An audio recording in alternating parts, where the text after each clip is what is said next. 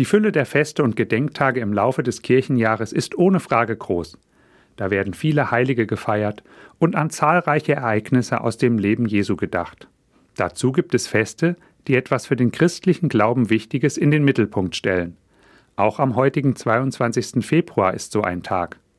Im Kalender der katholischen Kirche ist heute das Fest Cathedra Petri.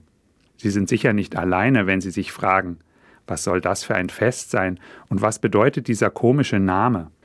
Cathedra ist der lateinische Name für den Lehrstuhl eines Bischofs und Petri ist die Genitivform von Petrus. Der Name bedeutet also Bischofsstuhl des Petrus. Aber es geht an diesem Fest nicht um einen Stuhl, auf dem Petrus einmal gesessen hat. Das Fest erinnert daran, dass Jesus dem Petrus eine besondere Aufgabe übertragen hat.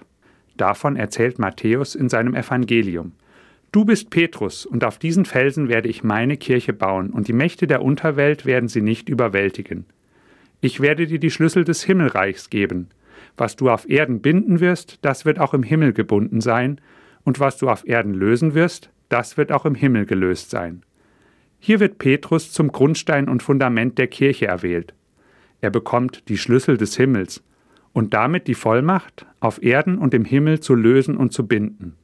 Er wird damit von Jesus zum ersten Papst bestellt und in der bildlichen Vorstellung auf den Bischofsstuhl von Rom gesetzt. Schon seit dem Jahr 354 ist dieses Fest aus Rom überliefert und zählt somit zu den ältesten Festen im Kirchenkalender. Spannend, was es im Laufe eines Kirchenjahres so zu feiern gibt.